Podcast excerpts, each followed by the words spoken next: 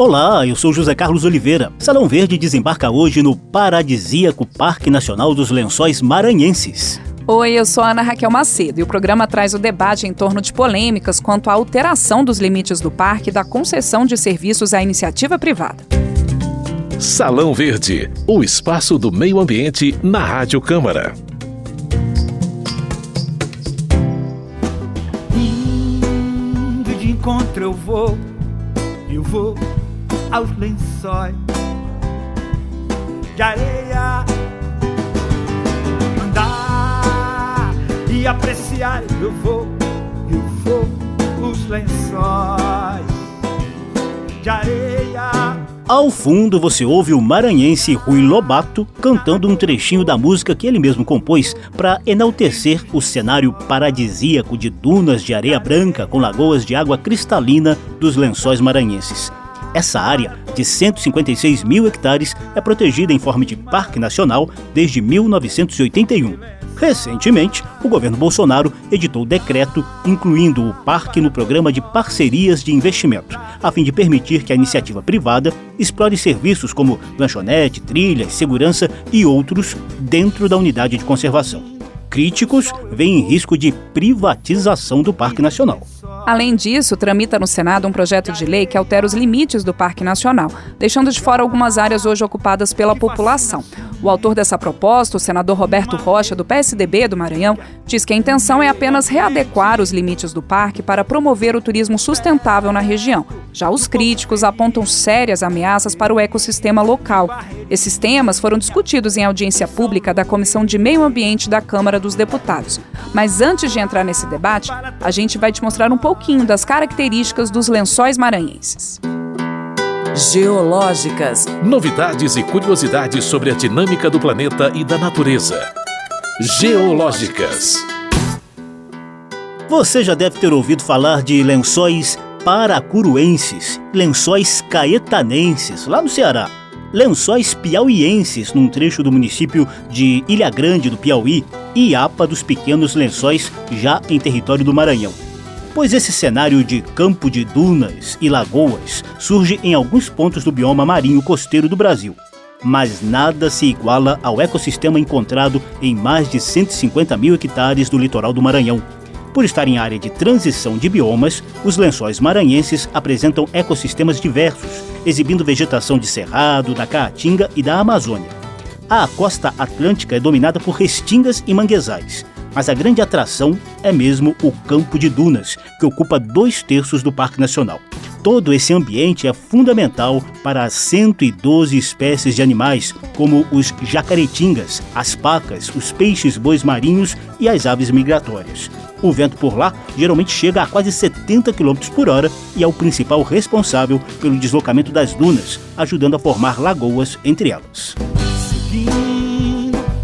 Sol eu vou vou entre os lençóis de areia, lugar que fascina a gente, uma relíquia do meio ambiente, perto de um povo feliz, feliz de Barreirinhas e São Luís. O Parque Nacional dos Lençóis Maranhenses ocupa a área de três municípios, Barreirinhas, Santo Amaro e Primeira Cruz. Sob o argumento de permitir o desenvolvimento sustentável de quase 700 pessoas que hoje vivem dentro do parque, o senador Roberto Rocha apresentou o projeto de lei que traça novos limites para a unidade de conservação. Segundo ele, a área excluída é compensada por outra, que assegura mais 4.800 hectares de proteção exclusivamente ambiental.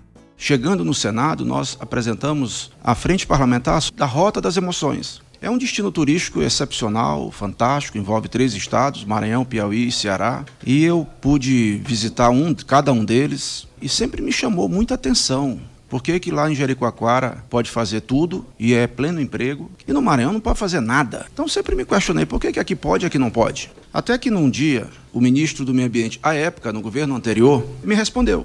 Quer dizer, os cearenses conseguiram alterar o limite do Parque Nacional do Jericoacoara, deixando de fora a comunidade de Jericoacoara. Então a comunidade de Jericoacoara ela pôde ter a exploração econômica adequada para a política pública do turismo. Está lá, funcionando bem.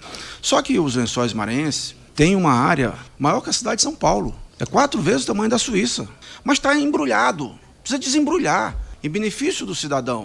E aí eu vejo que nós precisamos fazer alguma coisa, porque do jeito que está, realmente não dá para continuar. Elas poderiam ser colocadas de fora do mapa. É só o que se pretende fazer. Mas aí essas comunidades ficam completamente desprotegidas do ponto de vista ambiental? Não. Como é que é a ideia? No caso, você redefine os limites, e esse mapa foi feito pelo próprio CMBio à época, e transforma-se em unidades de conservação parque municipal pela Câmara Municipal. Povoado Betânia, uma hipótese, está hoje sob proteção federal. Tira e passa a ser sob proteção municipal. Pronto, acabou. Os argumentos do senador Roberto Rocha são contestados pelo antropólogo e professor de pós-graduação em Ciências Sociais da Universidade Federal do Maranhão, Benedito Souza Filho. Ele desenvolve pesquisas no Parque Nacional dos Lençóis Maranhenses desde 2014. Em um mapa com os limites sugeridos pelo senador, Benedito Filho mostrou para os deputados os pontos onde haveria ameaças ao meio ambiente e ao modo de vida da população que vive na região dos lençóis. Esse projeto de lei que eu acabo de mencionar altera os limites do parque e abre portas para empreendimentos. Então, se a gente observar, por exemplo, essas áreas estão achuradas em cor vermelha, todas essas áreas são indicadas para exclusão. E essas áreas aí têm importantes corpos hídricos e têm importantes áreas de restinga. Então, o ambiente, a natureza, ela não é prioridade nesse caso. A prioridade aí são negócios do setor de turismo, porque mais internamente tem algumas lagoas, tem a parte central que eles chamam de zona primitiva, que ficam duas comunidades importantes, Queimada dos Britos e Baixa Grande, onde é realizado o chamado turismo de aventura, o trekking, que as pessoas vão caminhando, percorrem distâncias que vão aí de duas a cinco horas, hein, pela margem, depois por dentro do campo de dunas, tomando banho em lagoas que variam de tons esmeralda, ou azul turquesa, enfim, que isso encanta as pessoas que passam por lá e têm a sensação que estão entrando no paraíso. Né? Então, essas, essas imagens edênicas criam esse potencial né, de transformar a natureza em um negócio, em algo que seja rentável. E esse projeto, que é pensado inclusive para a exclusão de algumas áreas, aí pensa-se também na instalação de cassinos, né, de resorts. Né? Então, esse tipo de investimento, ele prevê um turismo de grande envergadura. Né? Então, onde estão aí as alternativas de um turismo de base comunitária? Ou de um turismo sustentável. Né? Além dessa uma ameaça que nós consideramos muito, muito grave em relação a isso, já manifestamos isso em várias oportunidades, é que essas alterações do limite pode propiciar uma liberação de terras públicas para colocação no mercado de terras, por exemplo. Com a alteração desses limites, essas áreas deixam de ser parque e se tornam áreas de entorno. E as áreas de entorno estão muito suscetíveis aí do, nessa dinâmica de compra e venda. Nas redes sociais, mais precisamente no YouTube, já surgiu até música contra o projeto de lei do Senado que altera os limites do Parque Nacional dos Lençóis Maranhenses. A gente está vivendo aqui tão quieto e aparece esse projeto só para nos perturbar. Não quero ver o parque alterado só para ser explorado pelo colonizador. Quero ter hotel todo equipado e ver esgoto derramado, exalando mau odor. Desista do projeto, senador. A proposta do senador Roberto Rocha está em tramitação nas comissões de Desenvolvimento Regional e de Meio Ambiente do Senado. Se for aprovada lá, ainda terá de passar pela análise da Câmara. Salão Verde. O debate na Câmara dos Deputados em torno de polêmicas envolvendo o Parque Nacional dos Lençóis Maranhenses foi iniciativa do deputado Bira do Pindaré, do PSB do Maranhão. Ele também vê como ameaça o decreto do governo Bolsonaro que permite a concessão de serviços para iniciativa privada dentro do parque. Para Bira do Pindaré, a intenção do governo seria privatizar a unidade de conservação. Um outro ponto relevante, a questão das comunidades locais, como que elas são tratadas dentro de um processo e de uma situação nova gerada de gestão privatizada do parque, porque nós temos que é, relatar que são centenas de povoados que existem na região do Parque dos Lençóis. O Parque dos Lençóis não é apenas dunas e lagoas, tem muita gente. Então, como ficam essas pessoas que estão ali no território? Há uma outra preocupação nossa desse processo de privatização com um projeto que tramita no Senado, que muda os limites territoriais do parque. Que relação pode haver entre a medida de privatizar e a medida de mudar os limites territoriais, onde seriam retirados da área do parque, né, do território do parque, todos os povoados existentes. Cabe ao Instituto Chico Mendes a gestão de todas as unidades de conservação federais. O presidente do ICMBio, Homero Cerqueira, negou qualquer risco de privatização de parques nacionais e lembrou que a estratégia de concessão de serviços para iniciativa privada já é antiga no Brasil Além dos lençóis maranhenses, a concessão também vai ocorrer em breve no Parque Nacional de Jericoacoara, no Ceará, e será renovada no Parque Nacional do Iguaçu, no Paraná, onde já existe desde 1998. Iguaçu, Jericoacoara e Lençóis Maranhenses entraram na carteira do governo federal para concessão de serviço, não privatização, que são coisas totalmente diferentes. Vamos dar o exemplo de Iguaçu, que já há mais de 20 anos ele é, já foi concedido. Lá em Iguaçu nós temos três concessionárias lá: o Macuco, o Grupo Catarata e Elisul. E o Belmonte, o Hotel Belmonte, são quatro. Cada uma dessas concessionárias consegue chamar para trabalhar dentro das, unidades em torno de 360 pessoas. Então, nós temos aí outros parques para fazer concessão. Na Tijuca também é concessionado. Nós temos o trem do Corcovado. Para que a gente faça concessão, a gente tem feito a regulação fundiária.